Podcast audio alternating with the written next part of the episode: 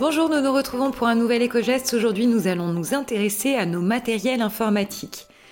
C'est 12 millions de tonnes de déchets électroniques, soit 16,2 kg par habitant qui sont générés chaque année en Europe.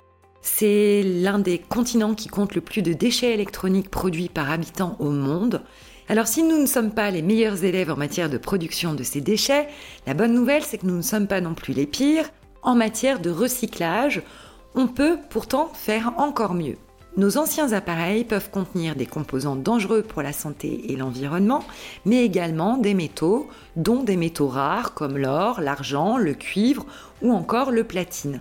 Et bien d'autres matériaux qui peuvent être recyclés, comme par exemple le plastique.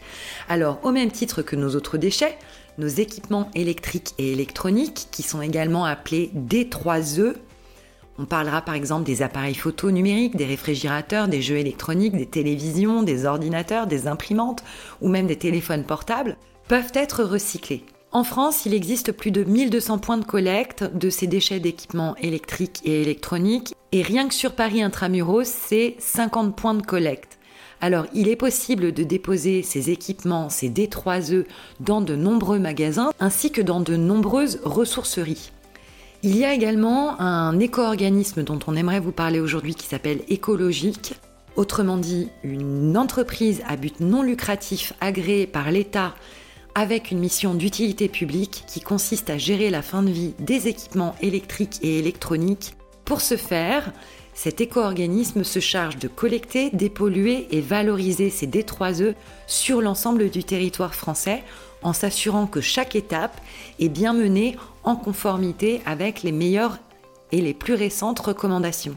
On peut retrouver sur Internet une carte qui répertorie tous les points d'apport de nos D3E à cet éco-organisme qui s'appelle Écologique France, E-C-O-L-O-G-I-C.